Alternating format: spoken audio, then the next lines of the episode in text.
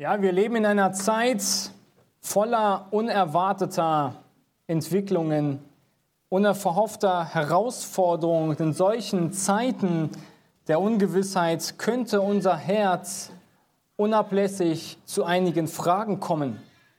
Warum passiert das alles?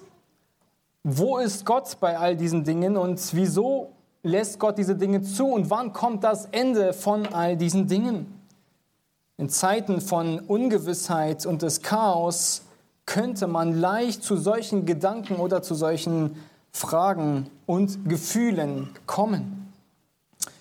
Die Wahrheit der Schrift, sie lenkt unsere Aufmerksamkeit weg von diesen Problemen, von diesen Fragen und sie hilft uns in seiner Ungewissheit Gott dennoch zu vertrauen und äh, ein ruhiges Herz in Gott zu erhalten. Jeder von uns hat eine gewisse Vorlage, eine gewisse Schablone, wie Gott handeln sollte, wie Gott reagieren sollte auf eine gewisse Situation. Und heute Morgen wird diese Schablone von dir, sie wird entweder korrigiert oder etwas kalibriert. Sie wird auf jeden Fall auf den Prüfstand gestellt werden. Das Problem, was wir jetzt heute im Buch Habakkuk wieder sehen, ist Ratlosigkeit.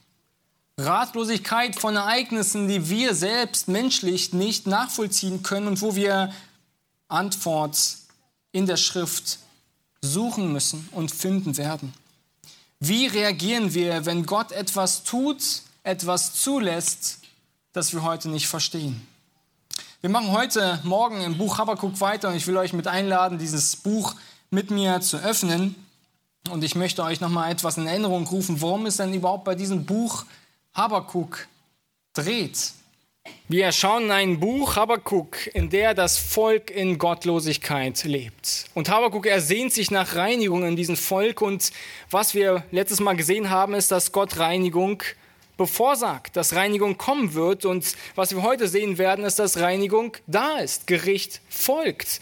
Und aber dieses Gericht, das Gott dort schickt, ist für Habakuk unverständlich. Gott, er verwendet ein Werkzeug, das ungerechter ist als das Volk Juda selbst. Und das führt zu Fragen von dem Propheten Habakuk. Gott schickt Babylon, um Juda zu züchtigen. Und Habakuk er ist vollkommen erschrocken über eine solche Antwort Gottes, über eine solche Reaktion Gottes. Und die Frage ist, wie reagiert man, wenn Gott etwas zulässt, was erstens total unerwartet ist und zweitens total menschlich unverständlich ist. Und was wir heute sehen werden, ist, dass Gott Hoffnung gibt in so Ratlosigkeit. Wie handelt man, wenn Gottes Handeln fragwürdig erscheint? Und Gott, er verspricht denjenigen, die treu ihm gegenüber bleiben, denjenigen, die treu auch in Situationen sind, die sie nicht verstehen können, Hoffnung zu, Leben zu. Und das ist das, was wir heute noch mehr mit sehen wollen. Ich habe euch vier Punkte mitgebracht, wie ihr im Wochenblatt sehen könnt. Im ersten Punkt sehen wir eines der Antworten, eines der Wahrheiten, die uns helfen können, Gottes Handeln zu verstehen oder anzunehmen, wenn sie fragwürdig erscheint. Und das Erste, was wir sehen in den ersten zwei Punkten, diese ersten zwei Punkte beziehen sich auf die Klage Habakuks und da sehen wir, dass Gottes Wesen ist felsenfest. Wir sehen im zweiten, dass Gottes Gerechtigkeit schwer verständlich ist und in, den, in der dritten und vierten Wahrheit, das ist dann die Antwort Gottes an Habakuk, sehen wir, dass Gottes Wort glaubwürdig ist und dass Gottes Wort lebendig ist, dass Gottes Hoffnung lebendig ist.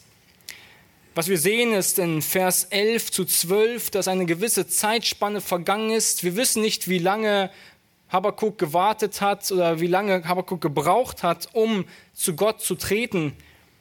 Aber diese chaldäische Invasion, die Gott bevorgesagt hat in Kapitel 1, die Verse bis 11, ist nun nicht mehr nur zu erwarten, sondern sie ist da. Sie ist jetzt da und Habakkuk sieht diese Aggression. Und er beginnt mit einer allerersten, ersten wichtigen Reaktion auf dieses Unverständnis, indem er auf Gottes Wesen sich besinnt. Wir lesen die ersten Verse 12 bis 13a und sehen eine erste Reaktion auf eine unerwartete Gebetserhörung. Lasst uns in den Text schauen, die Verse 12 bis 13. Dort schreibt Habakkuk in seiner Antwort auf eine unerwartete Gebetserhörung folgendes. Bist du, o oh Herr, nicht von Urzeiten her, mein Gott, mein Heiliger? Wir werden nicht sterben. Herr, zum Gericht hast du ihn eingesetzt und zur Züchtigung hast du, o Fels, ihn bestimmt. Deine Augen sind so rein, dass sie das Böse nicht ansehen können. Du kannst dem Unheil nicht zuschauen. Habakuks Frage in Vers 13 bis Kapitel 2, Vers 1 ist, warum verwendet Gott ein Werkzeug, um sein Volk zu richten, das ungerechter ist als scheinbar sein Volk? Das heißt, die Frage ist, warum wird eine Medizin eingesetzt, die schlimmer ist als die Krankheit? Warum, warum? Und die dritte Frage ist nochmal, warum? Habakuk, er steht hier in einem Sumpf auf glatten Eis der Fragwürdigkeit. Man kann sagen, er steht in der prallen Sonne, in der brennenden Sonne, die drückend ist und er geht und macht eine erste wichtige und kluge Sache. Was tut man, wenn man in der Sonne steht und es drückt? Man geht in den Schatten. Macht Sinn, oder? Er geht in den Schatten und denkt zuerst mal darüber nach, was weiß ich über meinen Gott? Seine erste Handlung ist, sich auf Dinge zu konzentrieren, die er bereits verstanden hat. Das ist auch das, was der Lehrer immer wieder tut. Er fragt die Schüler, was habt ihr bereits verstanden? Erinnert euch zurück und dann gehen wir weiter zu dem, was wir heute noch nicht verstehen. Er zieht diese objektive Brille an und schaut auf Gottes Eigenschaften, die nicht von seinen Gefühlen definiert sind. In den ersten vier Versen lesen wir davon, dass er sehr subjektiv spricht von Gott. Seine Gefühle sagen ihm, Gott wirkt nicht, Gott handelt nicht. Und in Vers 12 sehen wir, er schaut weg von seinen Gefühlen und er besinnt sich auf das, was feststeht, was unabhängig ist von dem, wie du dich fühlst. Somit was tut er? Er klettert auf dieses Problem hinauf und schaut auf einen viel größeren Gott. Sich selbst hätte er sagen können, nun, vielleicht beginne ich mit dem, was ich noch nicht, was ich bereits weiß, bevor ich über das spreche, was ich noch nicht weiß. Und das ist der Schlüssel für Fragen, die du heute hast. Besinne dich auf das, was du bereits heute verstanden hast. Wenn du in der Sonne stehst von Leid, Angst, Sorge, dann suche zuerst mal den Schatten des Wesens Gottes. Wenn du verwirrt bist, dann geh zuerst mal einen Schritt zurück. Und was wir hier sehen in Vers 11 ist ein starken Kontrast. Habakuk, er vertraut auf einen lebendigen Gott, auf den Bundesgott, auf den Herrn, mein Gott. Und was sehen wir in Vers 11? Worauf vertrauen die Chaldäer? Worauf vertrauen die Menschen, die Gott nicht nachfolgen? Sie vertrauen auf ihre eigene Fähigkeit. Vers 11 lesen wir, denn diese seine Kraft macht es zu seinem Gott, ihre Fähigkeiten, ihre Schnelligkeit, ihre militärische Stärke, das war ihre Überzeugung, das war ihre Hoffnung. Und Habakkuk sagt in Vers 12, bist du, o oh Herr, nicht mein Gott? Ist nicht, bist nicht du meine Stärke? Habakuks Zuversicht ist die Kraft und der Schöpfer dieser Welt, der Herr. Und dieses Herr in diesen Großbuchstaben, dahinter steht dieser Name Yahweh, das ist dieser Bundesgott, der seinem Volk treu ist, der sich nicht untreu wird in seinen Versprechungen und egal was passiert, wir wissen, dass Gott seinem Volk niemals untreu sein wird oder es irgendwie verwerfen wird. Habakuk, er weiß, dass Gott mehr mit seinem Wesen zu identifizieren ist, als mit fragwürdigen Geschehnissen im Leben. Er sagt aber hier auch nicht nur diesen Bundesnamen Herrn, der von der Treue Gottes spricht, sondern er spricht hier auch, mein Gott, von Urzeiten her. Mein Gott, der ewig ist, ohne Anfang und ohne Ende, seine beständige Natur. Die Kraft der Chaldäer, sie ist nicht beständig. Sie war nicht von Ewigkeit zu Ewigkeit. Wisst ihr, Gott, er ist wie der Arzt, der Ewige, der alle Krankheiten bereits kennt, kannte, heutige Krankheiten kennt und auch die zukünftigen kennt.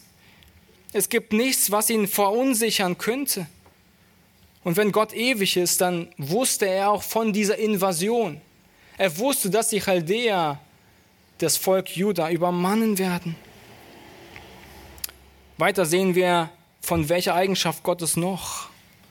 Urzeiten, der ewige Gott und mein Heiliger. Gott ist heilig. Habakuk, er besinnt sich darauf, dass Gott heilig ist und das ist wichtig, sich vor Augen zu halten. Gott, er ist absolut rein und er ist rechtschaffend. Wenn Gott heilig ist, würde er niemals etwas tun, das seiner Heiligkeit und seinem Wesen widerspricht. Das heißt, er würde niemals etwas Böses tun. In Vers 13 sehen wir, dass Gott auch reine Augen besitzt. Er hat reine Augen und kann nicht auf das Unheil schauen.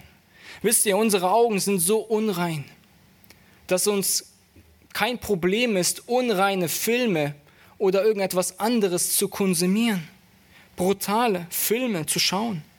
Aber Gott, er kann nicht ruhig auf Unreines schauen und besonders nicht inmitten seiner Kinder, die abgewichen sind von seinem heiligen Schutzraum. Er kann nicht untätig bleiben, genauso wie du nicht lange, wahrscheinlich überhaupt nicht, in die Sonne blicken kannst. So kann Gott nicht auf das Böse schauen und untätig bleiben. Somit sehen wir hier eine Zusammenfassung. Gott, er ist der Treue, er ist der Ewige, er ist der Heilige und so kommt er zu der Behauptung zurecht in Vers 12, wir werden nicht sterben. Wir werden nicht sterben. Liebe Gemeinde, welche Zuversicht ist das? Egal was Gott zulässt, wir werden nicht sterben. Die ihn wirklich kennen, sie werden ihn lieben. Denn inmitten den schlammigen Gewässern der brennenden Sonne steht Gott an den Seiten seiner Schafe. Egal was kommt, wir werden nicht sterben. Und Vers 12 lesen wir weiter, dass Habakkuk auch von dem Ziel seines Gerichtes etwas mehr davon sagt. Er sagt, Gott setzte oder ließ diese Dinge zu, damit das Volk Juda gerichtet und gezüchtigt wird. Alles, was Gott tut und verfolgt. Es hat immer höhere Ziele, die wir heute nicht zuordnen können, die wir nicht verstehen können, aber wir können uns bewusst sein lassen, dass Gottes Handeln niemals sinnlos ist. Im Jeremia Kapitel 4, Vers 27, Jeremia ist ein Zeitgenosse von Habakkuk, er sagt, auch über diese Situation, die er kennt, sagt Jeremia 4, 27, das ganze Land soll verwüstet werden doch ich will ihm nicht ganz ein Ende machen. Und Kapitel 12, Vers 15 in Jeremia lesen wir, und es soll geschehen, nachdem ich sie herausgerissen habe, will ich mich wieder über sie erbarmen und will sie wieder heimführen, jedem zu seinem Erbteil und jedem in sein Land. Es ging nicht einfach darum, das Volk einfach sinnlos zu richten, zu züchtigen, sondern Gott hat ein höheres Ziel. Wir erinnern uns daran in Vers 3 und 4, dass das Gesetz auch nichts mehr brachte. Es gab nichts mehr, was das Volk wachrütteln konnte. Es kamen Propheten, sprachen über die Folgen des Gesetzes und sie hörten nicht, sondern musste Gott und es in seiner Weisheit als sicher, dass er die Chaldäer erwecken muss, damit sein Volk erweckt wird, damit sein Volk sich erinnert, wer ist ihr Gott und damit sie zurück zu ihm kehren, Buße tun. Und das ist auch das, was wir im Volk Israel sehen werden. Für dich als Kind Gottes ist Züchtigung, Gericht Gottes immer etwas Positives. Salomo sagt in den Sprüchen 13, Vers 24, Sprüche 13, Vers 24, wer seine Rute spart, der hasst seinen Sohn. Wer ihn aber lieb hat, der züchtigt ihn bei Zeiten. Wenn ein Kind Richtung Steckdose läuft, Leute, ich hoffe, ihr seid klar und deutlich, dass ihr ihn vor dieser, ähm, vor dieser Gefahr bewahrt. Züchtigung, sie dient der Reinigung, der Wiederherstellung, der Kalibrierung ihres Verständnisses, ihres Gehorsams, weil sie den Schutzraum Gottes verlassen haben. Und das hatten die Israeliten bitter nötig. Und wir können Leid in dieser Welt als Leid betrachten. Gott könnte Leid auch einfach ignorieren oder er kann sie zum Segen für seine Kinder und für seinen Heilsplan verwenden und zulassen. Punktuell immer wieder zulassen, um Menschen zur rechten Beziehung zu sich zu ziehen. Es ist wirklich sehr interessant, wie Habakkuk dieses Problem hier angeht. Er beginnt zuerst mal mit dem, was er wusste. Und auch wenn du heute gegen die Steinmauer gelaufen bist, so drück dich hinweg und schau zuerst mal auf das, was du bereits weißt. Suche Schatten hinter dem Fels, wenn du in der drückenden Sonne gerade stehst. Was weißt du über Gott? Wer ist Gott und wer hat die Kontrolle über alles in diesem Universum? Und denk mal darüber nach, deine Umstände. Prägen deine Umstände dein, deine Sicht von Gott oder lässt, lässt du dich von deinem Bild über Gott deine Umstände definieren?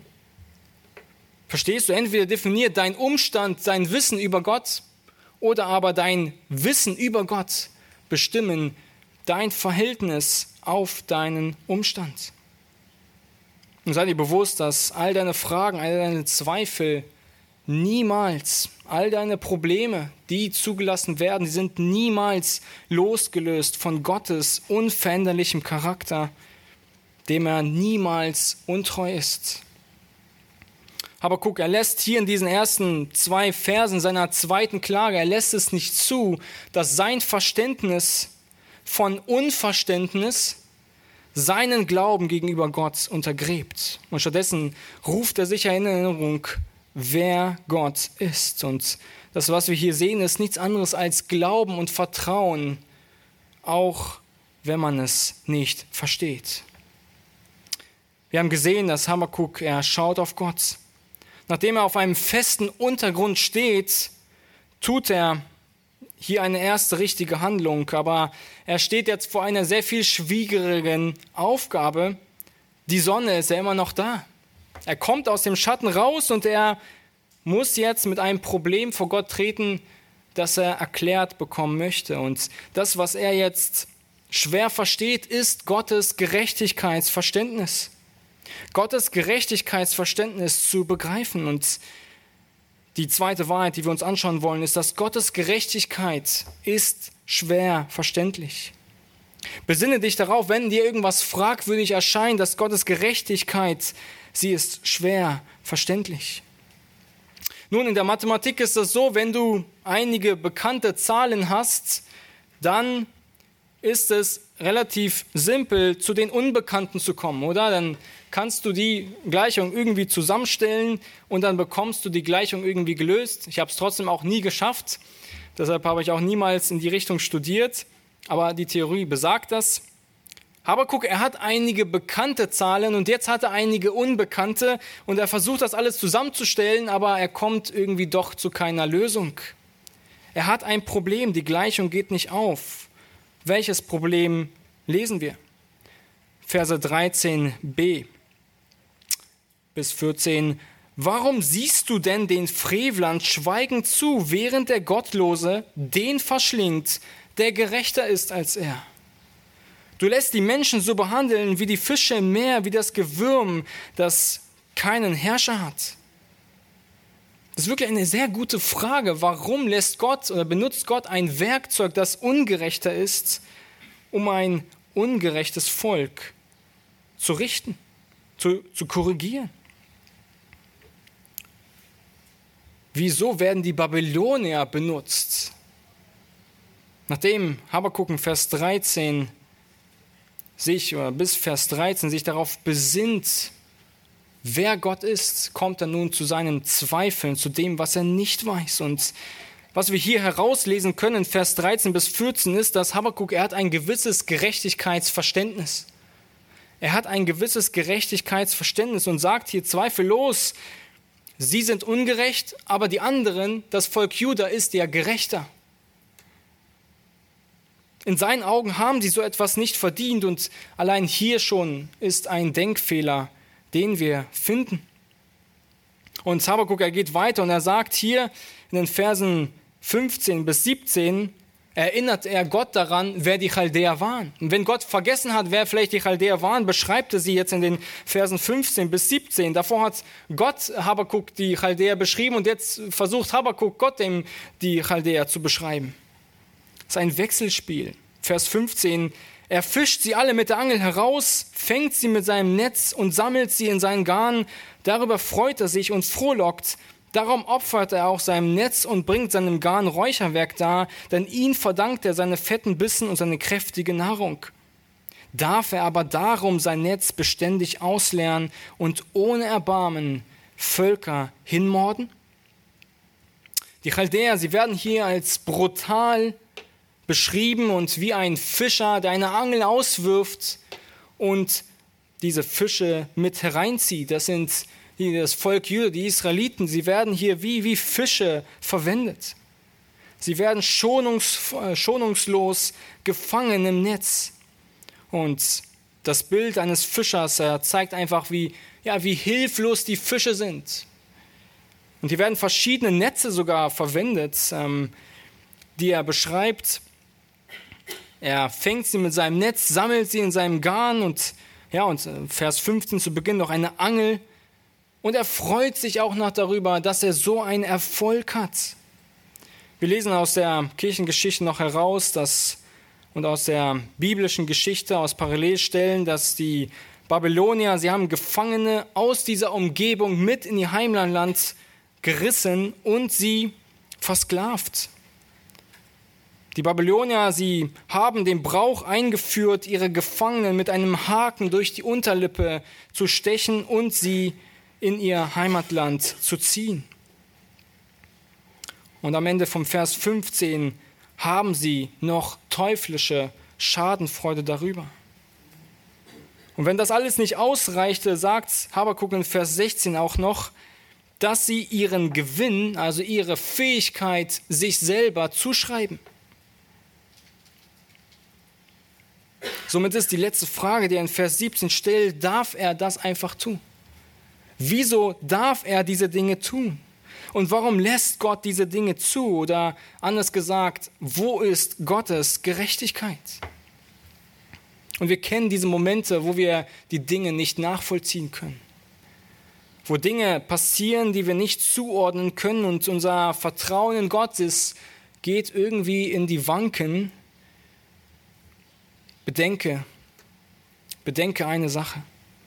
Wir lernen zweifellos aus diesen Fragen, dass Gottes Gerechtigkeitsverständnis sich vollkommen unterscheidet von unserem. Und dass wir Gottes Gerechtigkeit sehr oft nicht einfach verstehen können, nicht nachvollziehen können. Gottes Handeln ist nicht immer einfach nachzuvollziehen. In Römer 3 lesen wir, dass es gar keinen Gerechten gibt. Es sind alle abgewichen. Alle sind gesetzlos alle verdorben und es ist keiner, der, der Gutes tut. Und wir werden Gottes Wege auch nicht immer verstehen können, wie auch Jesaja in Vers, ähm, Kapitel 55, Vers 8 sagt, das ist der wohlbekannte Vers, Jesaja 55, Vers 8. Meine Gedanken sind nicht eure Gedanken und eure Wege sind nicht meine Wege, spricht der Herr. Bedenke, Gottes Wege sind niemals falsch, aber sie sind anders als unsere. Und Gott erlässt tatsächlich Ungerechtigkeit manchmal seinen ungehinderten Lauf, um zu höheren Zielen zu kommen. Und wir wissen, dass die Chaldäer, sie waren ja bereits schon vor, zuvor boshaft. Aber Gott erweckt sie nur, er lässt sie zu, diese Dinge zu tun. Aber lieber Zuhörer, schau mal in Vers 1. Habakuk, er tut zum Abschluss seiner Frage noch eine sehr, sehr wichtige Reaktion. Was tut man, wenn man eine Frage stellt? Ich hoffe, du wartest, bis die Antwort kommt.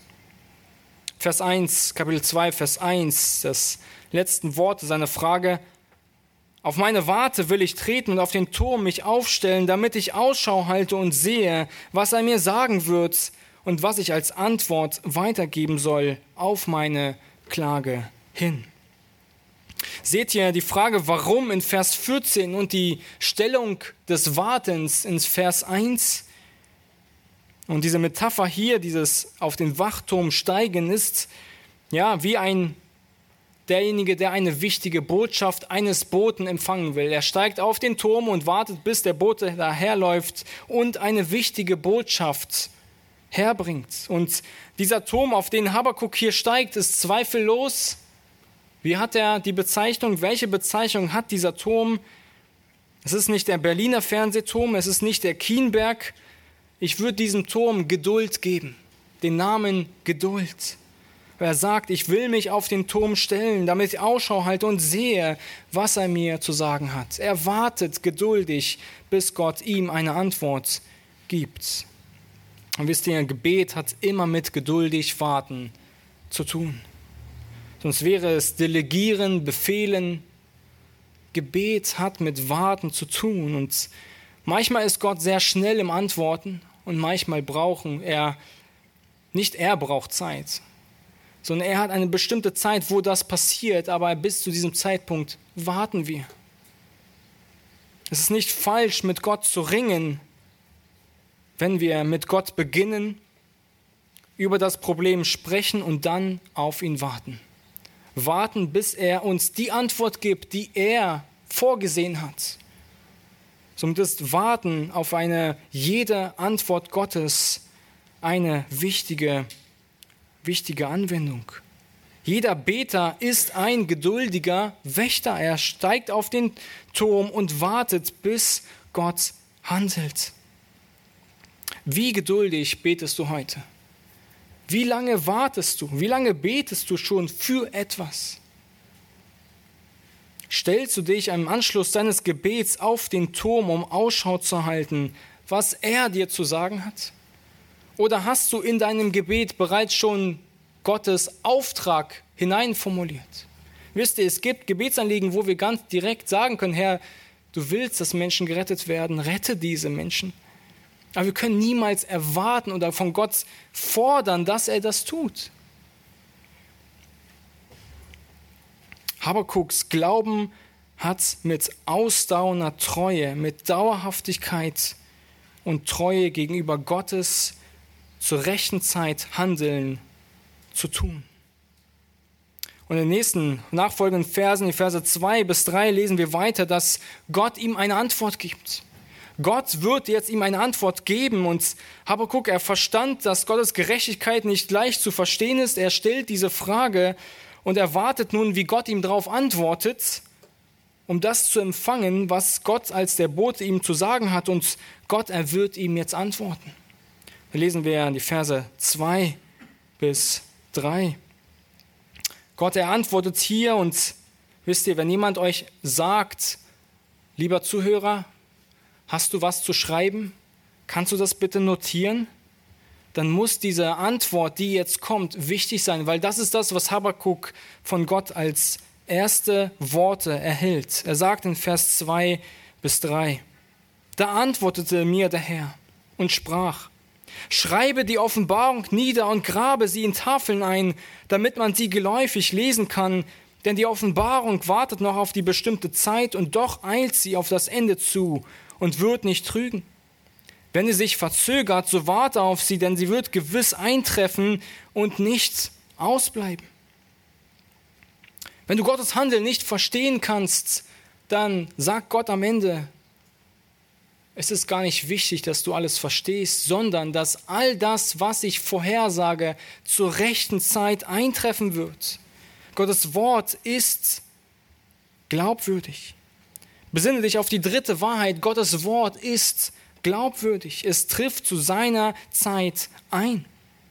Und diese Worte, die Habakkuk hier von Gott erhält, ist, es geht gar nicht um den Inhalt, sondern zuerst mal um die Wichtigkeit der Botschaft. Und so sagt er hier, grabe es, graviere es in Tafeln ein, in steinerne, damit man es mit der Lupe lesen kann, damit man es beiläufig lesen kann. Wenn jemand vorbeiläuft, es lesen kann. So ähnlich wie so ein für so ein Schild vor so einem Geschäft, wo drauf steht immer ganz groß Eis pro Kugel, zwei Euro oder wie auch immer. damit man es beiläufig lesen kann. Also es soll deutlich und klar sein und diese Botschaft, die Habakkuk notieren soll, sie ist von oberster Priorität. Und wir dürfen ihr vertrauen, wer sie hier sagt. Für Habakkuk, für Gott war es wichtig, Habakkuk zu sagen, nicht der Inhalt ist entscheidend, sondern zuerst mal die Glaubwürdigkeit. Hier kommt ein Bote, der eine wichtige Botschaft bringt. Er sagt hier, dass man sie lesen kann. Nicht nur er, sondern auch alle anderen sie lesen können. Für alle Generationen soll diese Offenbarung notiert werden. So sehen wir in Vers 3, wie sicher ist die Offenbarung Gottes? Sie ist trugsicher. Sie wird zu der bestimmten Zeit eintreffen, nicht vorher, nicht später, rechtzeitig. Gottes Terminkalender, er ist nicht mit irgendeinem Bleistift beschrieben, sondern er ist fest. Er trifft immer ein und niemand und nichts kann seinen Terminkalender durchwerfen. Und die Frage, die sich hier stellt, ist, was ist denn das für eine Offenbarung? Was soll der denn aufschreiben? Nun, vielleicht geht es hier um das gesamte Buch.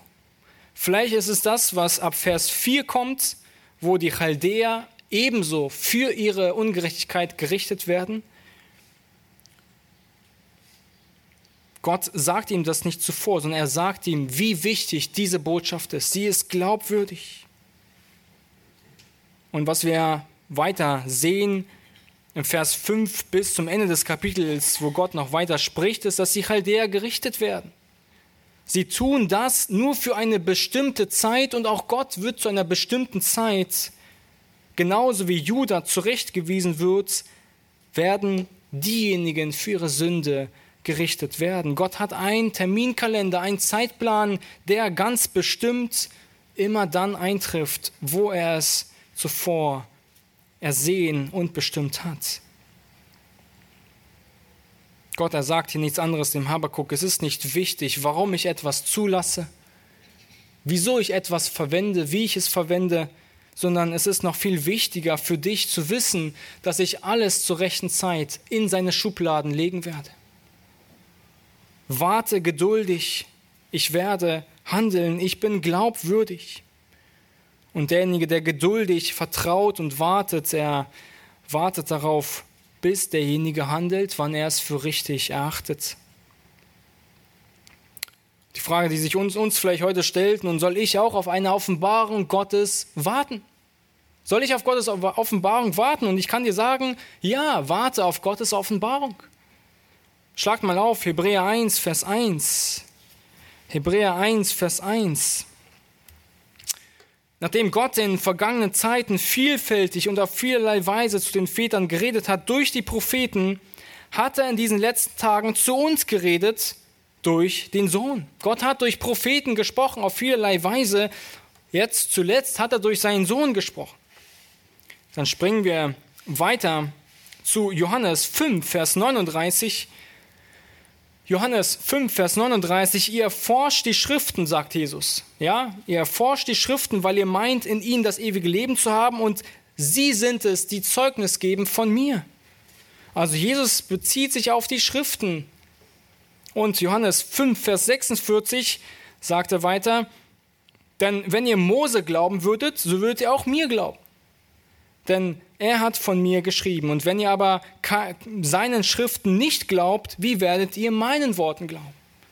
Das ist die Offenbarung, die wir heute haben. Gottes Wort ist die Offenbarung. Darin darfst du warten. Du darfst es studieren, darfst dich dir das in Erinnerung rufen und warten, bis Gott dadurch spricht und dich verändert, dich ermutigt, dich tröstet, dich korrigiert.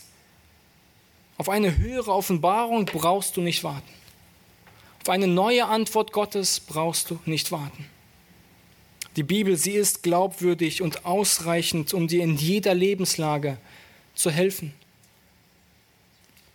Und letztlich sehen wir im allerletzten Punkt in Vers 4, dass Gott Hoffnung zuspricht. Gottes Hoffnung, sie ist lebendig.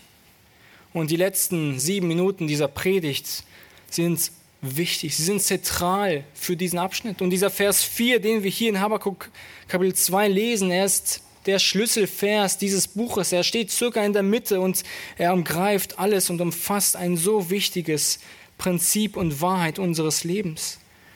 Gott ergibt zuletzt noch eine lebensspendende Antwort inmitten von Fragwürdigkeit und Fragwürdigkeit. Habakkuk Kapitel 2, Vers 4. Siehe, der Vermessene, unaufrichtig ist seine Seele in ihm. Der Gerechte aber, er wird durch seinen Glauben leben. Und Elberfelder schreibt hier, siehe, die verdiente Strafe für den, der unaufrichtig ist. Der Vermessene, er ist ein Stolzer. Das sind Menschen, die sich selbst gerecht halten, die auf sich selbst vertrauen. Genauso wie die Chaldäer, die auf ihre eigenen Fähigkeiten vertrauen und nicht auf Gott, sondern auf sich selbst. Und dieser Satz, er funkelt wie ein Diamant im Haufen Ruß. Und Gott ersetzt einen riesigen, großen Kontrast zwischen denjenigen, die auf sich selbst setzen und denjenigen, die auf Gott setzen.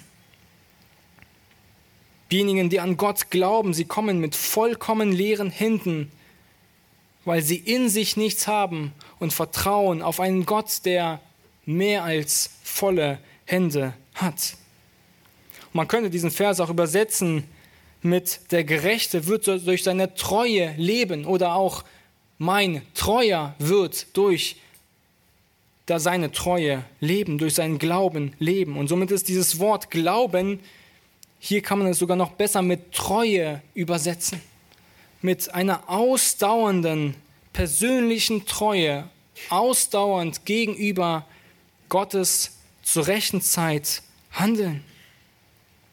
Die einzige Möglichkeit für den Gerechten ist, die kommende Katastrophe zu überleben, ist Gott persönlich zu vertrauen, treu zu sein. Und darin ist Hoffnung. Auch wenn Gott hier in diesen Versen zuvor sein Handeln nicht rechtfertigt, wissen wir, dass Gott treu ist. Und er hält zu seinem Wort. Er wird zur bestimmten Zeit handeln. Und bis dahin soll auch sein Volk treu sein. Genauso wie Gott treu ist, sollen auch sie treu auf Gott vertrauen. Wer auf den Herrn vertraut, der verlässt sich auf ihn und ist ihm treu. Und am Ende kann man nichts sagen als der Glaube, er ist eine ausdauernde Treue. Der Glaube, er glaubt an Dinge, die nicht in ihm liegen. Er glaubt an Dinge, die er nicht sieht. Und dieser Glaube, er ist hoffnungsspendend, lebensspendend. Er ist lebendig. Das Wort Glaube, es wird auch übersetzt mit Stabilität, Dauerhaftigkeit. Das heißt, es ist kein einmaliger Akt, sondern es ist eine stetige Lebensübergabe, ein Leben im Vertrauen. Es hilft dir in deinem täglichen Leben auf Dinge zu vertrauen, die dir fragwürdig sind, indem du auf Gottes gute Vorsehung schaust und sie im Vertrauen, im Glauben, dass er es gut meint, annimmst. Der Gläubige hat ein unerschütterliches Vertrauen auf einen großartigen Gott, der seinen Verheißungen niemals untreu ist. Er wartet geduldig, bis Gott handelt. Und somit ist Glaube Vertrauen auf Gott, treu gegenüber Gott, nicht auf sich selbst und auf Gott, den du nicht sehen kannst, wie Hebräer 11, Vers 1 auch sagt, die Überzeugung von Tatsachen, die man nicht sieht. Der Glauben, er bringt nichts Eigenes vor Gott. Sonst wäre es ja Glaube an sich selbst oder Selbstglaube. Der Gläubige hat kein Leben in sich selbst, er hat keine Hoffnung in sich selbst, sondern diese, er glaubt an Gott, der Leben hat und bekommt diese lebendige Hoffnung, das Leben von ihm zugesprochen. Und dieses Leben, was Gott hier Habakkuk sagt, ist am Ende den Segen Gottes zu erfahren. Für heute ein Leben in Sicherheit, Schutz und Fülle zu genießen. Nicht, dass alles reibungslos läuft, sondern dass Gott seine Gerechten bewahrt. Und auch wenn er es zulässt, dass sie umziehen von dieser Welt hier in die zukünftige, dann ist auch das ein Segen für den Gerechten. Leben heißt der Segen Gottes im Hier und Jetzt, aber Leben auch, wie wir es im Neuen Testament noch mehr sehen, ist das Leben in Ewigkeit bei Gott. Das heißt, die Babylonier, sie werden gerichtet, aber die Gerechten, sie werden von Gott bewahrt.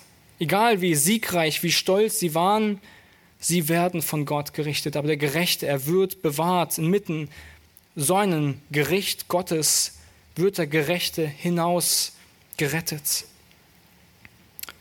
Was heißt dieser lebendige Glaube, wenn wir in Hebräer 11 mit hineinschauen? Ich will das ein, einigen Worten zusammenfassen. In Hebräer 11 lesen wir, dass dieser Glaube er befähigt zu einem Leben, der Übernatürliches für möglich hält.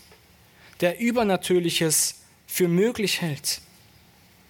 Dieser Glaube, er ist lebendig, weil er dich dazu befähigt, große Opfer zu bringen, in Zuversicht dessen, dass Gott alles vorbereitet hat. Dieser lebendige Glaube, er schenkt dir die Zuversicht und die Befähigung, Gottes Wort treu zu bleiben.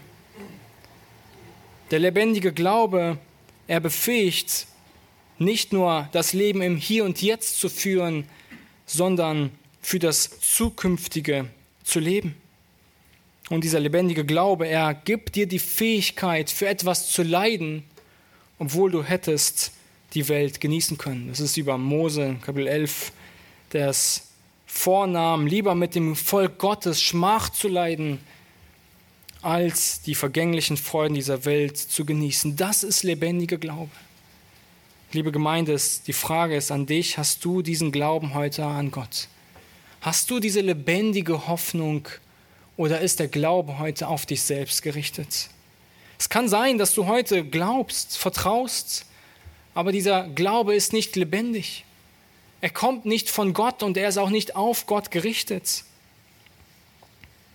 Alle Menschen ohne Gott, sie vertrauen auf sich selbst, auf Dinge, die sie sehen können, die in ihnen liegen und auf Dinge, die sich in Dunst auflösen werden, so wie die Chaldäer. Sie vertrauen auf sich selbst, auf ihre Stärke, Fähigkeit, die sie sehen können und auf etwas, das Gott richten wird, was in Dunst auflösen wird. Erfolg, Gesundheit, ein volles Konto, das kann man sehen. Fähigkeiten, die in uns liegen. Und deshalb ist jede Religion so erfolgreich, weil du siehst ja, was du tust und deshalb fühlst du dich gerechtfertigt. Aber das ist ein Irrglaube, das ist kein lebendiger Glaube am, an den Herrn Jesus Christus.